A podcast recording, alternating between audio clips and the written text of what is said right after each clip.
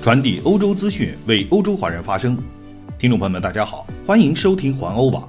今天是二零二一年二月五号，星期五，我们在河南为您播报。下面请听今天的环欧每日播报。昨天，就英国吊销中国国际电视台 CGTN 在英国的广播执照，中国外交部发言人汪文斌回应说：“英国将技术问题政治化，中方对此坚决反对。”根据澎湃新闻的报道。汪文斌在例行记者会上指出，英国通信管理局基于意识形态偏见，以政治理由对 CGTN 在英国落地传播进行打压，将技术问题政治化，严重损害了中国媒体的声誉，严重干扰两国间正常的人文交流。中方对此坚决反对。汪文斌指出，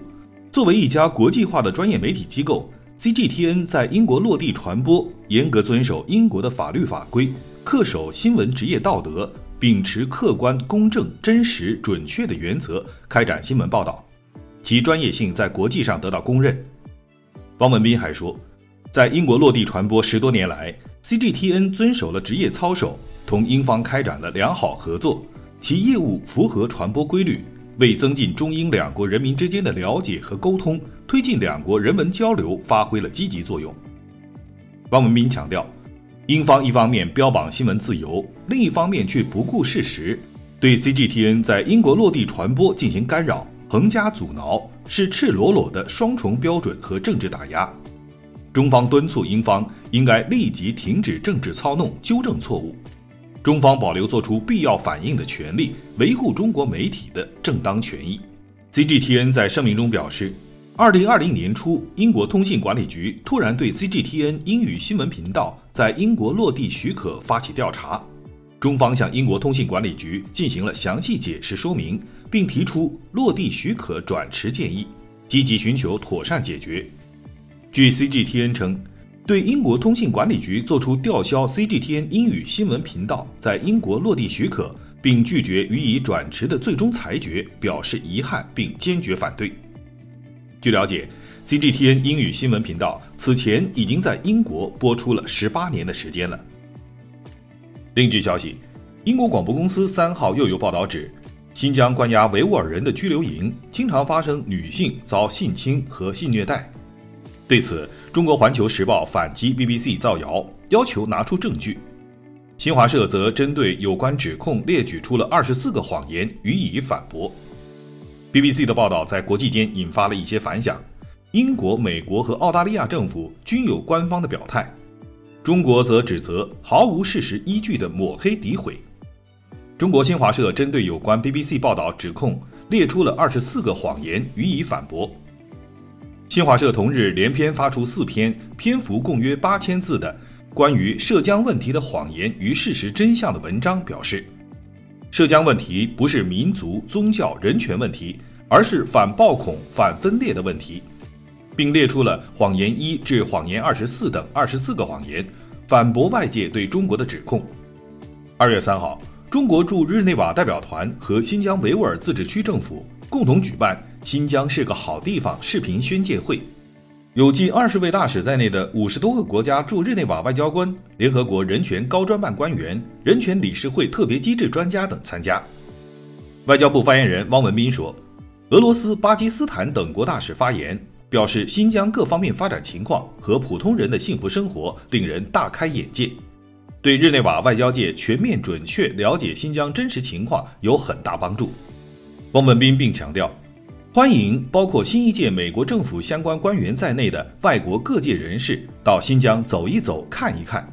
中方早已向联合国人权高级专员发出了邀请，请他到新疆访问，双方正就此保持沟通。来看另一条消息，据美国政客杂志网站欧洲版本周四的消息，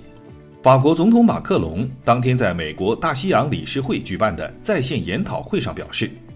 即使欧盟因共同价值观而与美国走得更近，也不应该与美国联合起来对付中国。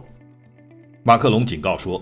联合对抗中国极有可能引发冲突，结果将适得其反。